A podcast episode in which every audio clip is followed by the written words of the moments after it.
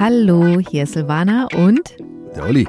Wir sind Heiße Eisen, euer Lieblingspodcast, euer Einstieg in den Schießsport. Wir haben heute mal wieder einen Gast in der Folge und zwar hat sich Olli diesen Gast ausgesucht. Es handelt sich um Ferenz, das ist ein Kollege von dir, Olli, bei der Polizei, den du sehr schätzt. Erzähl mal wieso. Ich habe mit äh, Ferenz die letzten Monate im Einsatztrainingszentrum verbracht und da Einsatztraining gegeben, Schießtraining, Taktiktraining, alles solche Sachen. Aber es hat sich recht schnell offenbart, dass dieser Mensch viel, viel weiterführende Qualitäten hat und es eigentlich Perlen vor die Säue ist. so muss man es wirklich ausdrücken. Mein Chef wird das jetzt nicht gerne hören, aber er hat jetzt äh, einen Schritt weiter gemacht und ist in so einer Expertenkommission und schreibt da Konzepte. Konzepte, was Einsatztaktik anbelangt, aber auch äh, was das Sanitätswesen gerade in der taktischen Medizin anbelangt. Und darum geht es heute in diesem Podcast, weil ihr danach gefragt hattet. Ihr wolltet halt nochmal detailliertere Informationen haben. Das ist halt ein Thema, was die Sportschützen interessiert, was die Polizeibeamten interessiert, die uns hören, oder die Bundeswehrangehörigen. Also quer durch die Bank alle, die bereit sind zu retten. Und deswegen haben wir nochmal uns jetzt einen absoluten Experten in den Podcast geholt. Und ich habe jetzt hier noch ein paar Hintergrundinfos zu Ferenz. Er ist Ende 30. Der hat vor über 20 Jahren bei der Bundeswehr angefangen, ist dort in Kontakt mit der taktischen Verletztenversorgung gekommen. Unter anderem war er sechs Monate in Afghanistan, also hat auch da ein bisschen was zu erzählen. Darauf geht ihr auch gleich nochmal ein. Und hat sich nach seiner Zeit bei der Bundeswehr entschieden, Rettungssanitäter zu werden. Und dann ist er eben zur Polizei gekommen. Privat ist noch ganz wichtig, glaube ich, vor dem Hintergrund dieser Folge zu sagen, dass er MMA macht, also Mixed Martial Arts. Und das ist natürlich in der Kombi, finde ich, besonders spannend. Und jetzt würde ich sagen, gehen wir ins Gespräch von euch rein. Viel Spaß. Viel Spaß. Hallo Ferenc. Hallo Olli. Ich freue mich. Vielen, vielen Dank, dass du hier mitmachst. Was zeichnet ein Sani nach deinem Erachten aus? Es klingt klischeehaft, aber der Wille, Menschen zu helfen, ist natürlich dabei. Eine gewisse Abgrenzung zu dem, was möglich ist, ist äh, auch wichtig. Aber letzten Endes ist es schon ein Beruf, in dem man auch äh, mit Menschen zu tun haben möchte. Es ist wie beim Polizeidienst, da hat man auch viel mit Menschen zu tun. Es mag den einen oder anderen Kollegen geben, der dann ein Stück weit abstumpft. Aber im letzten Endes äh, sind die besten Polizisten wie auch Rettungssanitäter die, die Menschen mögen. Ich atme gerade tief durch, weil ich mir gerade genau überlege, was ich sage, weil ich muss den Ferenz auch mal beschreiben. Also man sieht schon, dass du dich mit dem Thema Kampfsport auseinandersetzt. Ja. Also kennt ihr so, so, so Ringer, die so Blumenkohlohren haben? Und Ferenc, du hast solche Ohren. Also man sieht sofort, dass du halt diesem Sport nachgehst. Und deswegen muss ich einfach diese Frage stellen.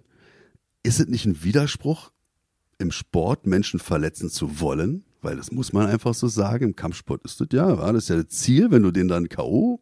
legst oder es so. Kann eins der Ziele sein. Absolut, ja. genau. Und gleichzeitig sagst du, du musst, du, du musst halt Menschen mögen als Sani. Kannst du mir mal da weiterhelfen? Ich verstehe, dass das von außen betrachtet ein Widerspruch sein mag.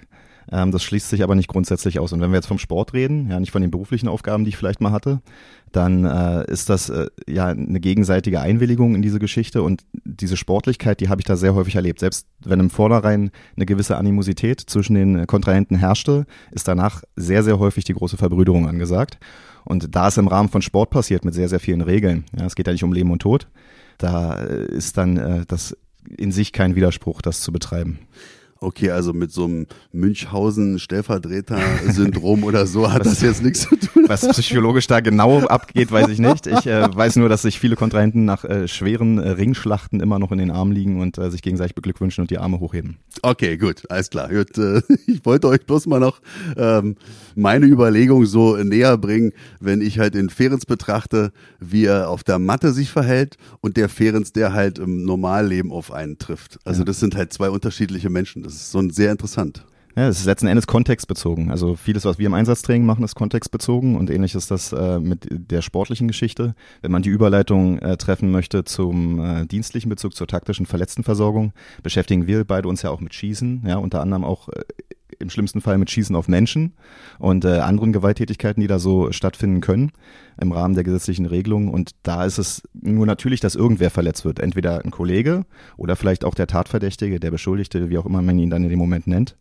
Und äh, da ist es ja auch allein schon unabhängig vom Menschlichen unsere Pflicht, ihm gesetzlich zu helfen.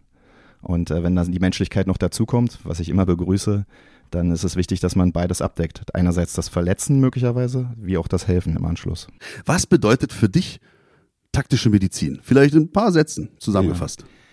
Das bedeutet einerseits, dass äh, man ein Stück weit von den Standardverfahren der Rettungsmedizin, ja, so wie wir es hier in unseren Großstädten, in unserem strukturierten Rettungswesen haben, äh, abweicht. Und es bedeutet, dass es vielleicht eine veränderte Bedrohungslage zu äh, sonst standardisierten ähm, Gefahren, äh, die im Rettungsdienst vorkommen, ist. Was meine ich damit? Im Rettungsdienst gibt es durchaus auch den Begriff der Crashrettung. Ja, das, äh, da wird zeitweilig die körperliche Unversehrtheit desjenigen, äh, dem man da helfen möchte, hinten angestellt in der Priorisierung. Ja, nicht grundsätzlich, sondern nur in der Priorisierung. Ein gutes Beispiel dafür ist, wenn man jemanden aus einem brennenden Auto zieht. Ja, die große Gefahr ist natürlich, dass man ihn zusätzlich dabei verletzt, wie auch immer er dort festgeklemmt ist. Aber die größere Gefahr ist natürlich für ihn, dass er weiteren Schaden durch das Feuer im Fahrzeug nimmt. Und da ist auch schon so ein gewisser taktischer Bezug dabei. Wenn man jetzt so in der Allgemeinheit über taktische Medizin spricht, ist aber sehr häufig dann natürlich eine gewisse Waffenbedrohung gemeint, irgendetwas im polizeilich-militärischen Kontext. Ferenc, ich habe folgenden Plan. Wir versuchen das mal so bildlich wie möglich hier zu gestalten, dass der Zuhörer seine Fantasie mal wieder aktivieren muss oder kann. Du warst ja bei der Bundeswehr und jetzt finden wir uns in Afghanistan wieder. Wo warst du da? Welche Ecke? Region Kundus und Baklan. Okay, also sehr eben ist es da, war oder so oder oder auch nicht. Ja, hat schon Ausläufer vom Hindukusch im Aha. Norden, wenn man da so Richtung usbekische Grenze fährt. Aber äh, im Grundsatz kann man da alles finden. Also ich äh, war sehr überrascht, als ich da eintraf und äh, Reisfelder gesehen habe, die okay. bewässert waren. Am Kundus River ist das so und dann kommt man über Steppe zu Wüste zu Ausläufern von Bergen. Und Ivo, unser Bundeswehrsoldat ja. unter Beschuss, Folge 13 und 14, der hat ja auch gesagt, die Wetterumschwünge sind da halt so extrem, wa? zwischen heiß und kalt und so. Das spielt ja auch eine wesentliche Rolle in der Verletzten oder in der verwundeten Versorgung. So muss man es ja sagen. Bei der Bundeswehr sagt man ja nicht Verletzter, sondern man sagt ja Verwundeter, oder? Ein Verwundeter ist ein Verwundeter, er ist ein verletzter Soldat sozusagen. Ne? Genau, Verletzter ja. wäre dann sozusagen Zivilist und verwundet, ja, aber es überschneidet sich ganz häufig im sprachlichen Gebrauch mögen mir die Leute das nachsehen, wenn es nicht irgendeiner Dienstvorschrift entspricht, aber das ist halt meine Erfahrung, ja, verwundet ist ein Soldat. aber so, so habe ich das auch gelernt. Ja. Okay, also, wir sind jetzt alle mit dir da, okay? Ihr lauft da jetzt so eine Patrouille. Patrouille, ja, Fahren genau. oder laufen. Und äh, in der Schützenreihe und auf einmal fällt ein Kamerad zu Boden und du trittst an ihn heran und erkennst Eintritt, Austritt, Wunde, ähm, Unterschenkel und auf der Brust. Okay, nimm uns mal mit in die Situation. Was passiert da? Na, letzten Endes geht die Taktik immer vor der Medizin. Das ist für den Rettungssanitäter sehr, sehr schwierig, weil die häufig natürlich gepolt sind, mit ihrem Fachwissen dann äh, dem Kameraden zu helfen. Und ich hatte ja gesagt, dass man grundsätzlich ein Menschenfreund sein sollte. Das heißt, Hilfe ist so ein Gedanke, der häufig aufkommt. Nichtsdestotrotz äh, wird man militärisch auch darauf gedrillt, die Situation erst zu lösen und dann medizinische Hilfe zu leisten. Das heißt, die Lösung der militärischen Lage, irgendwas muss ja passiert sein, irgendwer hat geschossen, steht äh, vor der Versorgung des Verletzten. Wie kann man das jetzt um behandeln? Die taktische Lage, man kann das Feuer erwidern, man kann ähm, denjenigen auch in Deckung ziehen und sich dann vielleicht um ihn kümmern. Das sind dann so verschiedene Phasen in den ganzen Systematiken, die es gibt. Letzten Endes zählt, geht äh, die Taktik über Medizin. Das ist so ein Leitspruch. Gibt es dann auch da so Bezeichnungen wie rote Zone, gelbe Zone, grüne Zone? Nur im übertragenen Sinne. Man gleicht sich dann internationale Konzepte an und dort sind es dann englische Begriffe. Ah, okay, alles und klar. Abkürzung. All klar, okay. Wir bete jetzt. Unser äh, Ansporn wird es sein, der fällt zu Boden. Kamerad, Freund, was auch immer. Ich will da sofort hin, wie du schon gesagt hast. Ich will das halt auch umsetzen, was ich halt gelernt habe und ähm, die anderen geben dann vielleicht Feuerschutz und ich krall mir den, ziehe den hinter eine Hauswand und da werde ich mich dann um ihn kümmern können, dürfen oder soll ich dann auch lieber raustreten, mitfeuern oder wie, wie läuft das? Das ist tatsächlich eine Einzelfallentscheidung. Wenn man die Feuerüberlegenheit hat, dann ist das okay. Dann kann man sich um den Kameraden kümmern, schnellstmöglich Hilfe äh, leisten. Ähm, wenn die taktische Lage es vorgibt und man Ziele hat, dann ist man in erster Linie Soldat. Das ist wie jetzt hier bei der Polizei. Da bin ich in erster Linie Polizist und in zweiter in der Aufgabe dann Rettungssanitäter. Okay, dann nehmen wir mal diese Situation und projizieren Sie es mal in unseren Job. Hm? Aus der Sicht des Polizisten. Wir werden jetzt hier keine taktischen Sachen irgendwie verraten oder Tipps an die falschen Leute Natürlich geben, nicht. das ist klar. Aber es kann ja genauso geartet sein, so eine Situation, dass wir uns auch irgendwo hineinbegeben müssen. Vielleicht wieder eine Amoktat in der Schule oder so, wo wir halt aufgrund unserer Garantenstellung, aber auch dieser innere Impuls, der in uns natürlich brennt, Menschen helfen zu wollen, da natürlich sein eigenes Leben, seine eigene Gesundheit erstmal in den Hintergrund zu schieben, dann gehen wir da rein und treffen vielleicht auch auf so ähnliche Szenarien, dass auf uns geschossen wird. Oder dass wir vielleicht auf, ja, machen wir es doch einfach mal so, Breitscheidplatz vielleicht auch. So Mhm. ein gutes Beispiel. Ich glaube, das hat ja alles umgestoßen, vielleicht auch aus polizeilicher Sicht, ja, dass man sich dann halt auch äh, mit solchen Szenarien auseinandersetzen muss. Man trifft auf, die Bezeichnung heißt ein MANF, also Massenanfall von Verletzten und dann liegen dann überall Verletzte.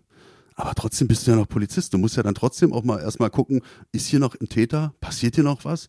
Oder in dem LKW hätte ja auch dann vielleicht auch noch eine Bombe sein können. wa? Das ist halt, kann man da Parallelen ziehen zur Bundeswehr oder zum militärischen Vorgehen? die Lage in solchen Momenten ist sehr ähnlich zu militärischen Lagen in meiner Einschätzung. Also wenn ich jemanden habe, der eine Waffe hat und auf mich schießt, dann ist das egal, ob das jetzt ein Straftäter ist oder ob das äh, jemand ist, der ähm, in Afghanistan soldatisch unterwegs ist, sage ich mal, ja, oder äh, für die Taliban in dem Moment. So war es ja dort. Dementsprechend würde ich sagen, sind die Grundprinzipien die gleichen. Wir haben hier strukturell natürlich ein paar andere Voraussetzungen. Wir haben sehr viele Krankenhäuser, wir haben hier den Rettungsdienst. Das sind ja alles Dinge, die gibt es in Afghanistan nicht. Dafür gibt es im Militärischen eine extra Phase. Dann kümmert man sich thematisch darum. Ähm, aber ich, im Grundsatz kann ich sagen, dass es sehr, sehr ähnlich ist von der Vorgehensweise. Du hast äh, jetzt den Manf speziell angesprochen. Da gibt es noch ein paar zusätzliche ähm, Dinge, die man natürlich beachten muss, wenn man sehr, sehr viele Verletzte hat. Wenn man vielleicht Verletzte hat, die nicht transportfähig sind, dann äh, ist für den Ersteintreffenden, der medizinisch höher qualifiziert ist, ist schon auch schwierig. Er muss nämlich eigentlich ein Stück weit zurücktreten und die Planung übernehmen. Und deshalb sind Ersthelfer auch so wichtig. Also die, der, der Ersthelfer in der Polizei, äh, wie auch allgemein in der Bevölkerung, aber jetzt für mich beruflich in der Polizei, der äh, trägt in solchen Situationen eine große, große Last. Ich bin nur für die Planung und für die Übersicht in erster Linie zuständig für erweiterte Maßnahmen möglicherweise. Aber dieses, diesen Impuls, sofort zu helfen, selbst wenn die Lage geklärt sein sollte, dem kann man schlecht nachkommen, weil man erstmal sich einen Überblick verschaffen muss. Das macht der Notarzt, der ankommt, nicht anders. Und äh, die ganze Einsatzstelle strukturiert, so nennt sich das dann. Okay, ich wollte halt bloß mal da auch noch darauf hinaus, ein Bundeswehrsoldat, der lebt vielleicht auch in dem Bewusstsein, dass es sein Job ist, dass Ja. er beschossen wird, dass sein Kamerad, der jetzt da getroffen ist, Ja. dass der dieses Bewusstsein auch in sich trägt. Wenn wir als Polizisten natürlich irgendwo reingehen, sind wir vielleicht auch nicht darauf vorbereitet, denke ich mal. Aber wir sind noch viel weniger darauf vorbereitet, an unbescholtenen Menschen, die eigentlich mit der Situation gar nichts zu tun haben, dann vielleicht auch an denen vorbeigehen zu müssen. Ja. Oder dieser Impuls ist dann viel eher da, ey, scheiße, ich schieß doch jetzt, ja klar, ich muss jetzt zurückschießen, aber der hält sich hier oder die, das Kind oder was auch immer, hält sich gerade an meinem Bein fest. Das ist ja ein, Horrorszenario.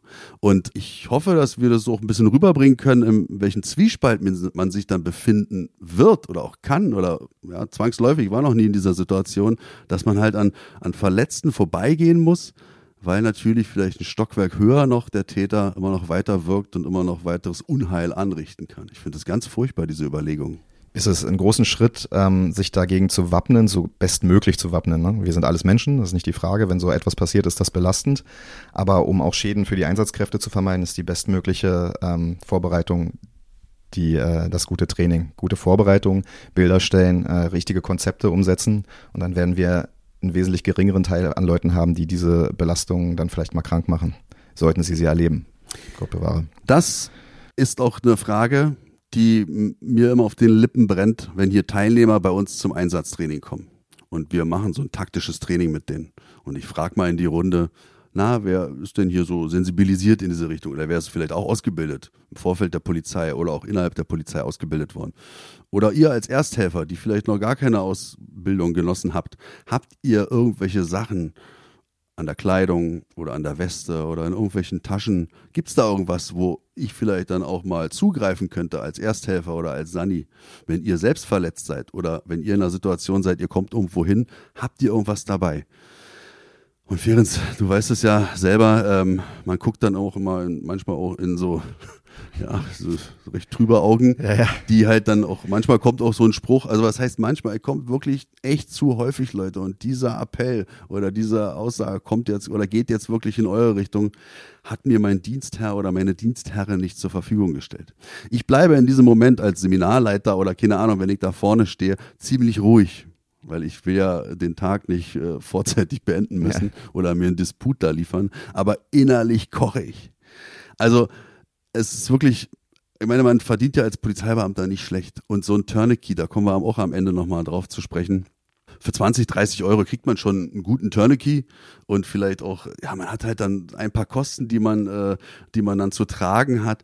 Aber also das, ich kann das manchmal. Welche Kosten sind es im Gegensatz zum eigenen Leben oder Genau. vielleicht mal helfen zu können? Absolut, das sehe ich ganz genauso. Das ist wirklich auch Prävention. Ich sehe es, also selbst wenn man Menschen nicht mag, ist es eine gute Prävention für einen selbst, sowas vielleicht bei sich zu führen, damit jemand es selbst, benutzen oder? kann. Ja. ja, genau. Also wir hatten ja auch im Ernstfall, ich weiß nicht, ob du den Podcast mit, mit Tobias gehört hast, Ja. auch ein Kollege von uns, der auch äh, Rettungssanitäter ist. Und er hat ja dann auch gesagt, derjenige, der mir hilft, der muss ja auch wissen, wo das ganze Zeug ist. Ja. Vorne oder hinten an der Weste. Und das ist jetzt gleich die nächste Frage, die ich an dich habe. Gibt es da Unterschiede beim Soldaten und beim Polizisten, wo er solche Sachen am Körper tragen sollte? Ich denke, das ist stark abhängig davon, in welchem Truppenteil, in welchem Einsatzkontingent man unterwegs war, ähm, wie das so gehandhabt wurde. Ich kann jetzt aus meiner Warte berichten, dass ähm, es bei mir tatsächlich vorgegeben war, wo ich die Mindestausstattung an Erster Hilfe bei mir trage, damit immer jeder weiß, wo er drauf zugreifen kann. Wir hatten damals, das war 2010, hatten wir noch keine ähm, speziellen Taschen an den Westen. Hin und wieder hatte sich ein einzelner Kamerad das gekauft, aber es gab es nicht dienstlich geliefert vom Dienstherrn. Aber es ist natürlich durch unsere Vorgesetzten dann bestimmt worden. Medizinisches Material haben wir bekommen, dass wir die alle in der linken Hosentasche tragen und auf diese linke Hosentasche nochmal mit Tape so ein roter oder also überhaupt ein Kreuz gemacht wurde. cool. Mhm. Und ähm, da wusste jeder, das Mindestmaß an dessen, was als Packplan nennt sich das, dann vorgesehen ist, ist dort drin. Alles, was man darüber hinaus in Spezialverwendung oder auch wenn man gern mehr haben möchte und sich das organisiert hat, äh, mit sich führte, wurde dann häufig in Taschen an der Weste getragen. Da gab es aber keine Einheitlichkeit. Die Einheitlichkeit bestand in der Beintasche links. Ja, sehr interessant. Das hatte ich so noch gar nicht gehört. Sonst habe ich das immer mitverfolgt. Trage ich das Zeugs vorne an der Weste oder hinten? Hinten, wenn ich vielleicht auf dem Rücken liege, wie so eine Schildkröte, Ja. komme ich vielleicht gar nicht ran. Vorne alles da, was ich halt mit meinen Händen erreichen kann, das macht dann schon mehr Sinn. Also so, aber wir tragen es ja auch anders. Also wir tragen ja beide so ein IFAC hinten am, am Gürtel und vorne auf der Weste haben wir nochmal auch was zu hängen. Ja, das ist ein gutes Stichwort. Letzten Endes dieser, dieser Tourniquet, der war natürlich nicht in dieser linken Hosentasche. Der Tourniquet ist so Ah, eins okay. der Hauptwerkzeuge, wenn, Ja. wenn wir jetzt darauf eingehen. Ja, ja, gut. Ja, Kommen wir auf jeden ähm, Fall noch drauf zu sprechen. Nochmal, aber das ist natürlich ein sich, bei der taktischen Medizin kann man den einfach nicht, äh, äh, der ist, begleitet einen immer, oder? Das ist ein prägnantes Einsatzmittel, wie wir jetzt bei der Absolut. Polizei sagen Ja. würden. Ja, und das ist auch eins der wichtigsten und ähm, von, vom Ausbildungsniveau eins der ersten, was man äh, einsetzen kann. Letzten Endes war da, um wieder auf äh, Afghanistan zurückzukommen, ähm, die Ansage, dass jeder mindestens zwei trägt und dann im Schulterbereich. Ob man das jetzt sinnvoll findet oder nicht, ne, mit Schulterstützen gibt es da manchmal so Probleme, sei dahingestellt, das war tatsächlich befohlen, dass jeder mindestens zwei Tourniquets hat, sodass wenn jemand sehr schwer verletzt sein sollte, so Splitterwirkung, da hast du an Arm und Beinen etwas, man mit diesen vier Tourniquets äh, alles abbinden kann, wenn der Kamerad dann zu demjenigen kommt. Ja, okay, klasse. Den Skisport hatten wir mit dem Tobias schon im Ernstfall äh, thematisiert. Wenn wir jetzt von Sportarten sprechen, wo wir dann auch immer noch hier beim Schießen beispielsweise, hinten Ja. an der Feuerlinie, wir gehen vielleicht ein bisschen weiter nach vorne, lassen hinten unseren Medic-Rucksack hinten stehen. Da kann ruhig noch ein bisschen mehr drin sein. Wenn ich jetzt nach vorne gehe und äh, manchmal hier auch so normale Sportschützen so sehen, die jetzt auch so einen IFAC am Gürtel haben, findest du das übertrieben oder ist das in Ordnung für dich? Für mich ist immer wichtig, dass derjenige mit dem medizinischen Material beübt ist. Und das stelle ich manchmal in Frage. Also ich sehe viele Leute, wo ich den Eindruck gewinne, die haben sich Sachen gekauft, die taktisch sind, die äh, ganz tolle äh, Produkte sind, aber der Umgang damit ist nicht geübt. Es reicht nicht, sich ein Tourniquet zu kaufen, in meiner Auffassung, und dann nicht mit dem Tourniquet gut zu üben. Und deshalb empfehle ich auch immer, wenn sich jemand ein iFact zusammenstellt, dass er sich ent entsprechend gespiegelt Übungsprodukte dazu holt oder einfach ein zweites Produkt und damit dann entsprechend sich beübt. Äh, Von mir aus über YouTube, dass man da gute Tutorials findet. Besser noch natürlich bei Trainern, die davon Ahnung haben. Ja, auf jeden Fall. Aber dann gehen wir doch mal unseren iFact durch jetzt. Oder Ja. jeder seinen eigenen. Ich fange an Tourniquet. das haben wir schon gesagt. Ich, ich, ich, Und jeder halte, sagt was dazu. ich okay? halte mit. Ich, okay, alles klar. Tourniquet. Ähm, jetzt haben wir schon viel Worte verloren über diesen Tourniquet. Stark blutende Extremitätenverletzung. Verletzung, ja, versorgen. Mhm. Also ich muss halt dann wirklich die Arterie abklemmen, so kann man es ja sagen, über Druck, über einen Knebel, den ich halt zusammenziehe bei diesem Tourniquet. Ich glaube, es gibt keine schlimmeren Schmerzen als Gefäßschmerzen. Das habe ich mal gelesen und habe das auch selber mal am eigenen Leib äh, spüren müssen. Jetzt nicht nur bei der Tourniquet-Anlegung, da muss man nämlich auch dazu sagen, dass jetzt nach den neuesten Richtlinien es gar nicht so cool ist, das Ding immer zu Probezwecken dauernd anzulegen. Ey Jungs, heute machen wir mal Ausbildung. Tourniquet, jeder holt sich das Ding raus, Ja. ballert sich das überall fest. Ja, noch ein Ding. Weißt du, du kennst ja die Jungs hier bei uns, 20-Jährigen, 20, 25, solche Arme. Ja komm, ein, ein Zug geht noch. Und man haben wir ja genauso gemacht. Ja. Man hat sich halt nie Gedanken darüber gemacht, was passiert denn da überhaupt im Körper drin. Ich habe es auch nicht immer freiwillig gemacht. Das kommt noch dazu. Also ob War- die, war vorgegeben. Ob die, genau, ob ne, der Befehl da war oder halt du vielleicht unter Gruppenzwang gehandelt hast. Aber wenn der eine neben dir dann noch eine Drehung gemacht hat, also diesen Knebel noch weiter zugedreht hat, hast du halt auch nochmal eine. Und die Extremität, die da drunter liegt, also der Arm beispielsweise, der muss ja dann weiß werden, weil er ja nicht mehr mit Blut versorgt wird. Aber was passiert denn an der Stelle, wo ich diesen Tourniquet zudrehe? Da gibt's halt, da kann Nervenschäden entstehen oder Gewebeschäden können da entstehen. Im schlimmsten Fall kann sich vielleicht dann auch eine Embolie irgendwo dann halt auch dann bilden durch vielleicht Teilchen, die sich da ab. Ein Thrombus meinst du? Ein Thrombus, ja genau. Und ähm, habe ich jetzt alles richtig von mir gegeben oder hätte ich dich einfach nur fragen sollen, sag mal was dazu? Nein, es ist ähm, interessant, bei Medizin, das muss vielleicht auch der Zuhörer wissen, gibt's äh, auch Lehrmeinungen. Und äh, der Rettungsdienst in Brandenburg hat in Details eine andere Lehrmeinung oder die einzelnen Landkreise als vielleicht der Rettungsdienst in Berlin. Und da gibt's immer ärztliche Leiter und es gibt Leitlinien, die rausgegeben werden. Und ähm, ab einem bestimmten Punkt wird das für mich als Endnutzer, ich bin ja wirklich am unteren Ende der Medizin, muss man sagen, ich bin ja kein Doktor, ich bin eher so der Handwerker, ja, Leitung kaputt, äh, abdrehen, Verband rum. Na komm, jetzt mach dich mal, also ich, Ähm. ich fühle mich als Arzt und da musst du dich ja wie Professor fühlen. Okay, ne, nehme ich so auf, aber ich kann dir nur von meinem Empfinden berichten. Und da ist tatsächlich so, ich bin halt der Handwerker. Es ist gut, dass ich Hintergrundwissen habe, aber letzten Endes ist es immer, ah, Loch drin, äh, musst du das Werkzeug benutzen, um es dann zu stopfen. Natürlich äh, ist es nicht immer ganz so einfach, aber im Groben kann man das schon so sagen. Jetzt ähm, wollte ich auf die Studienlage zurückkommen. Da ändert sich auch viel. Also die, die ähm, Leute sind immer überrascht, auch gerade wenn man Erste-Hilfe-Kurse abseits taktischer Medizin äh, gibt, ja, so beim ärztlichen Dienst bei der Polizei, dass sich Sachen verändern. Wer noch 15.2 bei der Herz-Lungen-Wiederbelebung kennt, ja, wenn jemand umgefallen ist, kein, keine Atmung mehr hat, der liegt nicht unbedingt falsch, der liegt halt nur zeitlich ein Stück weit zurück. Jetzt ist es 30 mal drücken und zweimal beatmen. Das wird durch Ärzte entschieden, die sich in Gremien treffen, die Studien auswerten ähm, und dann feststellen, was für den Patienten besser gewesen wäre an verschiedenen Parametern. Und jetzt komme ich auf den Tourniquet zurück, da ist das so ähnlich. Da gibt es auch verschiedenste Studien. Jetzt weiß jeder, der so mal ein bisschen ansatzweise wissenschaftlich was mitbekommen hat, dass man eine Studie natürlich je nach Parametern, die man da so einstellt, dass die so verschiedene Ergebnisse bringt. Und diese Nervenschäden, die sind wohl belegt, wenn Leute sehr lange diese Nervenschäden dran hatten. Das war bisher mein Kenntnisstand. Letzten Endes war Abbinden, so nennt sich das dann, wenn man mit einer Abbindevorrichtung, einem Tourniquet, das Gliedmaß abbindet, war immer sehr verpönt im Rettungsdienst, im Standardrettungsdienst. Das ist erst wieder durch die kriegerischen Auseinandersetzungen, durch die Erfahrung, die man da gesammelt hat, zurückgekommen. Das heißt, abschließend kann ich zu dem, was du äh, jetzt sagst, gar keine Bewertung geben. Ich nehme das als Information auf. Was ich definitiv bestätigen kann und was ich, wo ich voll bei dir bin, auch aus Erfahrungswerten, da bin ich wieder beim Handwerker, meine Erfahrungswerte, sind die großen Schmerzen. Neben dem Abklemmen der Haut ähm, wird der Schmerz immer schlimmer, weil die Nerven, ich sag's mal stumpf, nach Sauerstoff schreien, der nicht mehr kommt. Du bist da sehr diplomatisch in deinen Aussagen. Ich bin ja ein Kind der Feuerwehr. Ja. weißt ja, hier, der Schrank ist ja voll Die voller T-Shirts. selten diplomatisch. Ich ja. Zumindest auf Ich Arbeitsebene. habe mir extra mit Absicht hier Berliner Feuerwehr, habe ich mir extra T-Shirt heute angezogen. ähm, jedenfalls, da hat jeder Rettungswagen 17 Dinger auf dem, Mhm. also sind da drauf, Ja. kann man so sagen. Und die benutzen die nie. Warum auch? Die haben ja andere Möglichkeiten Ja. halt. Die müssen ja nicht darauf zurückgreifen. Und ich denke mal, für einen Polizisten hier in dieser Stadt, also in Berlin oder vielleicht auf dem Flächenland wird es dann vielleicht wieder anders aussehen. Der Umgang mit dem Tourniquet ist sehr leichtfertig. Das heißt also, du kommst irgendwo hin, stell euch die Situation vor. Oh, Mensch, sie bluten aber stark. Naja, dann ist dann vielleicht schon auf dem Boden halt so eine Lache.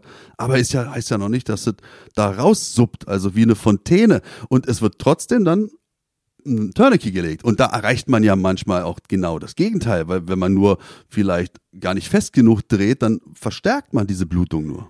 Da bin ich voll bei dir. Das Tourniquet wird gern auch mal inflationär eingesetzt, wenn man das nicht in den, also bei der Fortbildung, Ausbildung nicht in den richtigen Kontext setzt, ähm, sind die Leute schnell dabei, das Tourniquet anzuwenden, wo es vielleicht auch ein Druckverband getan hätte. Ja, absolut. Ja, das ähm, ist natürlich für den, ich nenne es jetzt mal Standard-Ersthelfer, der nicht weitere medizinische Qualifikationen und Erfahrung hat, häufig schwierig zu unterscheiden und da hilft dann, wenn wir jetzt über Polizei reden, nur zusätzliche Fortbildung und Übung mit dem richtigen äh, Trainingspersonal. Also ich, wir haben sehr, sehr gute Leute, sehr weit gebildete Leute in der Polizei, die auch viele Erfahrungen von außerhalb mitbringen. Die können das dann in das richtige Bild setzen, so dass äh, demjenigen geholfen wird. Dann lass uns doch jetzt gleich mal auf den Ersthelfer zurückgehen, der Schießsportler ist. Ja. Er hat auch so ein Ding bei, auch Ja. vielleicht am Körper und findet da jetzt einen Kameraden in der Nachbarbox oder einen Schießsportkameraden, der auch verletzt ist und will dann Tourniquet anlegen. Da können wir nämlich gleich zum nächsten Punkt rübergehen, was im IFAC vielleicht auch, oder dein Punkt oder mein Punkt, vielleicht gehst du da mit, Ja. dann eine äh, Notfallbandage. Vielleicht Ja. kommt er mit der eher weiter als mit, der, mit dem Anlegen eines Tourniquets. Bei vielen Verletzungen ist die sicherlich sinnvoll. Die Abgrenzung fällt demjenigen, der nicht Erfahrung hat, häufig schwer. Also durchgängig blutende Wunden, arterielle Blutung ist ein sehr eindeutiges Beispiel, aber das, ne, das muss man halt nennen, damit das derjenige in äh, sein Bild äh, packen kann, wann benutze ich was. Ähm, während das, wo man das Tourniquet benutzt und eine normale Blutung, kann auch eine Schusswunde sein, wenn wir jetzt vom Schießsport reden. Äh, da kommt man sehr häufig, denke ich, gerade im Schießsportbereich mit einem normalen Druckverband zurecht. Und es ist die Mindermaßnahme, wie wir polizeilich sagen würden. Also es ist weniger invasiv medizinisch. Oh mein Gott, du immer deine Fremdwörter. Also dafür ist Ferenc bekannt. Okay, und Druckverband, da kann man natürlich dann auch wieder taktisch cool Ja. rüberkommen, wenn man sich ein Israeli Bandage Ja. oder E-Bandage, die gibt's ja auch zu kaufen, die Dinger, die, die erfüllen schon ihren Zweck mehr als vielleicht so ein Verbandsbäckchen. Ja, und äh, das ist auch etwas, zu dem ich äh, neben dem Tourniquet raten würde, wenn man den Platz hat, je nachdem, wofür man es braucht, ähm, da es wirklich eine Menge Stress wegnimmt, aufgrund dessen, äh, dass die Materialien großzügig sind. Im Rettungsdienst, du von der Feuerwehr, ihr kennt das. ja, wenn du gerade jemanden im Rettungswagen versorgst, ist ja eigentlich ideal. Du bist da mit deinem T-Shirt, hast die Hose an und äh, willst gerade einen normalen Druckverband oder einfach nur einen Verband an der Hand machen. Und schwupps ist die Bandage abgerollt. Okay, gerade ja. der Mullverband ja, Mhm. ist abgerollt und landet auf dem Boden, musste abschneiden, musste neu machen, wirkt nicht besonders professionell. Diese taktischen Verbände haben ja alle äh, spezielle technische Features, die das verhindern und schon hat man viel Stress verloren, gerade für den Ersthelfer, der nicht im Rettungswagen steht und locker abschneiden kann. Okay. Ich hau mal eine Sache raus, mal gucken, wie du darauf reagierst. Blutstillungsmittel. Hämostiptika Ui, ui, in Klug, ja, da ich dafür bekannt bin. äh, ja, äh, Hämostiptika, also die blutgerinnungsfördernden Mittel, da gibt's ja verschiedene Basisstoffe, die man da benutzt, würde ich jetzt im Standard einem Sportschützen nicht unbedingt ans Herz legen. Ja, das äh, hat folgenden Grund: Die laufen auch ganz gern ab. Ja, das sind Medikamente quasi, die auf diese Verbandstoffe drauf aufgebracht sind, verschiedenste Produkte, die es da gibt. Und ähm, der Einsatz erfordert häufig auch, da sie zum Stopfen in der Mehrzahl gedacht sind, so komme ich gleich drauf, was das ist, auch eine höhere medizinische Ausbildung, Qualifikation. Plus, dass die Gefahr besteht, dass man wieder Dinge ähm, unternimmt, die vielleicht gar nicht angebracht sind, ähnlich wie mit dem Tourniquet. Also was Dass man sich neue Baustellen dann ja, öffnet, oder? dass man neue, dass man den Patienten vielleicht sogar schädigt, wenn man da Mhm. immer versucht gleich zu stopfen und Verstehe, also ja. ist es halt immer eine Abwägungsentscheidung anhand der medizinischen Qualifikation. Hämostiptika würden für mich, für einen normalen Ersthelfer, es ist nett, es zu haben, aber eher im hinteren Bereich der Empfehlung kommen, wenn ich einen IFAC packe. Okay, gut. Entlastungsnadel. Ja, Ich habe sie drin, aber ich würde mir es nicht zutrauen, sie dem Menschen in den Brustkorb zu rammen. Vielleicht Wie sieht's sind wir, bei dir aus? Vielleicht, genau, vielleicht sind wir wieder bei dieser Trennung, ne? Ferenc einerseits Hilfe, andererseits kann er äh, Leuten wehtun oder sie auch äh, gegebenenfalls verletzen. Ist sie natürlich mit dem Hintergrund der Hilfe dann in dem Moment. Ich traue mir das grundsätzlich zu. Scharf bin ich nicht darauf, so viel kann ich auch sagen. Und ich muss mich regelmäßig in Fortbildungen immer wieder beüben, weil ich merke, dass die Sicherheit im Vorgehen, welche Arbeitsschritte ich da so zu machen habe und welche Marker ich zu suchen habe, also welche Stelle am Körper ich benutze, um da die Nadel reinzustechen. Stelle am Körper kurz, es ist ja die Brust, wa? Also du entlastest den Brustkorb, also du stichst Ja. es in den Brustkorb ein, dass dann Luft und äh, Flüssigkeit entweichen können. Genau, aber es sind bestimmte Stellen am Oberkörper. Es ist nicht so wie bei Three Kings, wer das gesehen hat. Ja, genau. Ja, wir hauen mal eben eine Nadel rein, ganz so ist es nicht. Äh, da wäre es schon wichtig, dass man andere Stellen sucht, wirklich sucht, ja, und da ein bisschen Hintergrundwissen hat. Wir sind noch nicht durch. Hau du mal was raus. Was ich reinpacken würde. Ja. Ich würde etwas zum Beatmen reinpacken und ich sage jetzt mal kleinstmögliches Packmaß äh, Beatmungstuch. Das ist nicht unbedingt taktisch, aber es ist etwas, was häufig vorkommen kann und äh, auch der Herzinfarkt oder der Kreislaufstillstand, beim Herzinfarkt brauche ich es noch nicht, aber wenn er dann irgendwann den Kreislaufstillstand hat, äh, kann ja durchaus äh, beim Schützenkollegen vorkommen. Wie ist denn da deine Schmerzgrenze? Also jetzt mal für euch Ersthelfer. Ähm, man sieht es ja mal im Fernsehen und klar, du hast davon gesprochen, zweimal gebe ich ihm Luft, 30 Mal drücke ich. Ja. Keine Ahnung, also jetzt bin ich hier Bahnhof Zoo unterwegs, Jebenstraße, kennt nicht jeder, aber das ist die Parallelstraße da hinterm Bahnhof Zoo und ja, also ihr wisst ja, wie das an Bahnhöfen manchmal so aussieht. Und dann äh, kommt man da vorbei und dann fällt halt einer dieser Menschen um und ja, und dann bist du halt dann unter Zugzwang. Vielleicht trägst du auch noch eine Uniform. Es bildet sich eine Traube. Na, nun machen sie doch mal. Und du stehst dann da, äh, oh Gott, was soll ich denn jetzt machen? Ach ja, Mund-zu-Mund-Beatmung, das war ja das Erste, was ich gelernt habe. Es gibt halt auch eine Ekelgrenze. Ne? Also das muss man einem Menschen dann auch zugestehen. Wo liegt denn die bei dir? kann ich nicht sagen, mit Mund habe ich tatsächlich noch nie jemanden äh, also bei einer Reanimation äh, bearbeiten müssen. Ähm, letzten Endes habe ich immer eine Maske benutzen können. Das ja. ist natürlich sehr dankbar, wenn man eine Maske oder einen Beutel hat. Ähm, also Maskenbeutelbeatmung war es bei mir. Und äh, ich es wird sicherlich auch eine Einzelfallentscheidung sein. Wenn man Sorge hat äh, zu erkranken, wirklich ernsthafte Sorge, ähm, und wenn man da großen Ekel hat, dann ist das halt nicht möglich. Dann sollte man weiter auf den Brustkorb drücken, ja, die 30 Mal oder durchdrücken dann in dem Fall ist ja im Moment sowieso ein umstrittenes Thema, was Beatmung und äh, Drücken angeht. Äh, nur so, das ist mir wirklich wichtig, Werbung zu machen. Wer Menschen liebt, versucht zu beatmen. Denn wenn jemand fünf Minuten liegt und ich auf den Brustkorb rumdrücke, ist da auch nicht mehr viel Sauerstoff, der ihm helfen kann. Das ist nämlich auch so ein Irrglaube, glaube ich, gewesen, ne? dass man gesagt hat, ach, da ist noch so viel Sauerstoff in dem, in dem Körper drin. Man muss gar nicht mehr beatmen. Man, davon geht man auch wieder ab. Es war ja eine Zeit lang so, komm, Ersthelfer, drückt da auf den Brustkorb, egal wo er raufdrückt. Ja. Könnt nichts falsch machen, aber es ändert sich auch gerade wieder, dass halt Beatmen doch wichtig ist. Da gibt es auch wieder so ein Fachgremium, das das bestimmt, wie es sein soll. Wie gesagt, Unmöglichkeiten braucht man nicht leisten, ja, wenn es nicht geht, weil auch irgendwelche Verletzungen im Gesicht sind, muss man das nicht machen. Aber äh, es wäre besser für denjenigen, wenn man beatmet. Es sei denn, wir zwei sitzen jetzt hier gerade voneinander, du fällst um, dann könnte ich vielleicht äh, das gut rechtfertigen und sagen, na Mensch, der hat gerade noch mit mir gesprochen, seine Willst du noch einen Fachbegriff? Ja. Präoxygenierung. Nicht dein Ernst. Ist gut, also er ist gut, er hat viel Sauerstoff noch im Blut, kann ich davon ausgehen, wir sprechen gerade miteinander. Ja, okay. Aber wenn ich gerade duschen gehen würde und äh, du liegst hier in dem Raum, weiß ja nicht, ob du fünf oder drei Minuten oder nur 20 Sekunden umgefallen bist. Ja. Und da finde ich das dann schon wieder angebracht zu beatmen. Absolut. Sofern möglich. Super. Richtig gut. Eine Sache noch. Jesse, was sagst du dazu? Also der Spannungspneumothorax, den wir beschrieben haben, Three Kings, Druckaufbau im Oberkörper, ist sicherlich auch in der taktischen Medizin ein Randbereich, aber wenn man jemanden retten möchte oder verhindern möchte, dass sich dieser Druck aufbaut, dann ist das ein wichtiges Mittel. Also zukleben mit einem Ventil zwischen Brustbein und Bauchnabel, vorne, hinten, Seite, überall, wo die Lunge betroffen sein könnte. Okay. Schere? Das ist ein Multifunktionswerkzeug. Ja, für mich ist es auch mal eine Rückfallebene, um weitere Abbindungen zu machen, zum Beispiel mit Stofffetzen oder mit einem Dreiecktuch. Schere ist aber auch wichtig, um zum Beispiel Stellen freizulegen, wo man durch Kleidung jetzt nicht so gut rankommt und äh, denjenigen auszuziehen, wenn der ein Problem hat, kann sich unter Umständen schwierig gestalten. Also Schere ist so im mittelwichtigen Se Segment.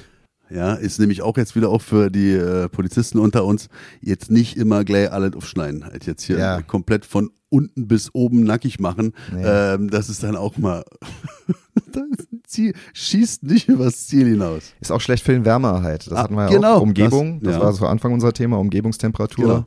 Wärmeerhalt ist gleich Blutungskontrolle, um bei kernigen Sprüchen zu bleiben. Oh ja. Und ähm, da ist das nicht immer förderlich im taktischen Bereich. Und da sind wir wieder bei Unterschied Taktik, Rettungsdienst. Im Rettungsdienst schneiden sie ganz gern von oben bis unten auf, aber da sind sie auch im Rettungswagen gut geheizt. Mhm. Und wenn ich das auf der Straße mache und derjenige auskühlt, ist das schlecht für seine Blutungskontrolle. Wärmehalt ist das A und O. Deswegen gehört da in so ein IFAC auch eine Wärmedecke rein. So eine kleine Genau, so eine, so eine klassische Rettungsdecke, so genau. eine Folie für diejenigen, die sich genau. jetzt unter dem Begriff nichts vorstellen können.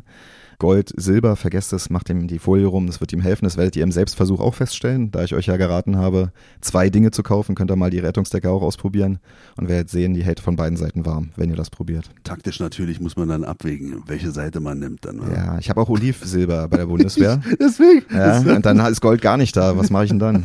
schwierig für jemanden, der Sehr manchmal ein bisschen stumpf ist wie ich.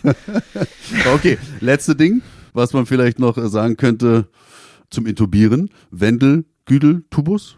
Meinst du jetzt für den Sportschützen auf der Bahn? Ja, das können wir vielleicht mal ein bisschen trennen jetzt. Genau, sagen wir erstmal den Polizisten.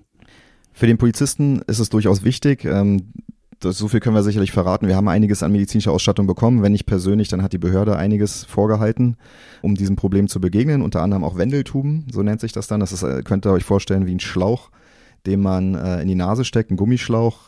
Es ist, klingt wieder einfacher als es ist, aber letzten Endes wird ein Gummischlauch in die Nase gesteckt und wie so ein Strohhalm geht er hinter den Zungengrund und versorgt einen durch diese Strohhalm große Öffnung mit Sauerstoff, wenn man transportiert wird. Das macht man dann, wenn derjenige Bewusstseins Eingetrübt. eingetrübt ist, ja, man's, ja. und das halt auch noch zulässt dann, ne? Also dann, ja, dann wird er dann auch dann so. Wenn er eingetrübt ist, lassen die meistens zu, ist meine Erfahrung. Ich kann dir nur sagen, weil du willst ja immer ran an meine Nase. Du willst mir Möchte so ein Ding, ja genau, und du willst ja auch, dass ich dir so ein Ding lege. Und liebe Zuhörer, es wird auch gleich stattfinden. Also macht euch auf was gefasst. Das Kolosseum ist eröffnet. Ja. Gegenseitige äh, Wendeltube, Tubisse? Ich würde jetzt Tuben sagen, ohne Tuben. Deutschlehrer zu sein. Ja, okay. Anlage wird hier gleich li im Live-Zustand stattfinden. Also ich sag jetzt schon mal, Ferenc, vielen Dank. Mach's gut. Danke, Olli. Tschüss. Tschüssi. So, ich beschreibe mal die Situation. Äh, Ferenc hat sich jetzt blaue Einweghandschuhe übergezogen, öffnet jetzt. Ja, hört er schon die Verpackung im Hintergrund. Jetzt holt er diesen orangefarbenen Schlauch raus. Und jetzt äh, kriege ich auch noch ein bisschen Gleitcreme hier dazu. Ja, das ist aber nett von dir. Also kein Blut, kein Speichel oder was auch immer, sondern richtige Gleitcreme, dass das Ding halt richtig auch flutscht. Medizinisches Gleitgel. Das ist ja herrlich. Okay. Ich habe richtig Bock, Leute, auf diesen Spaß. Jetzt wischt Ferenc diesen Wendeltubus in diesem Gleitcreme ein bisschen umher. Und jetzt, ja, kannst du das ja weiter moderieren.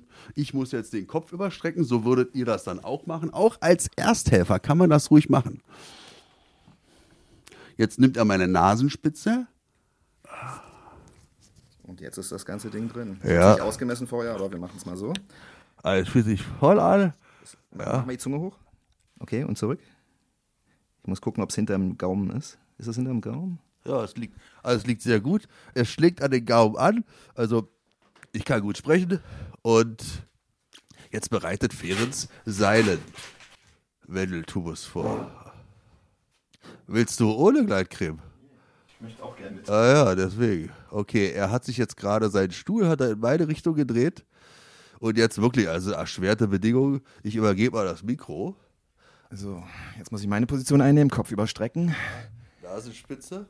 Und die angespitzte Seite des äh, Wendeltubus, die muss nach oben zeigen. Und dann eindrehen. Bin ich drin? Mach ich grad. Jetzt. Jetzt gucke ich in den Mundbereich. Noch ein Stück, wa? Jetzt ist er drin. Okay. Jawohl. Und schön. Sehr gut. Also, ich würde sagen, wir teilen uns jetzt mal das Mikro, Ferenc. Wir stehen uns gerade gegenüber. Wir müssen mal ein Foto machen. Ah, unangenehm. Okay. Nochmal, warte. warte. okay. Also, die Dinger sind raus. Ferenc nochmal vielen, vielen Dank. Tschüss.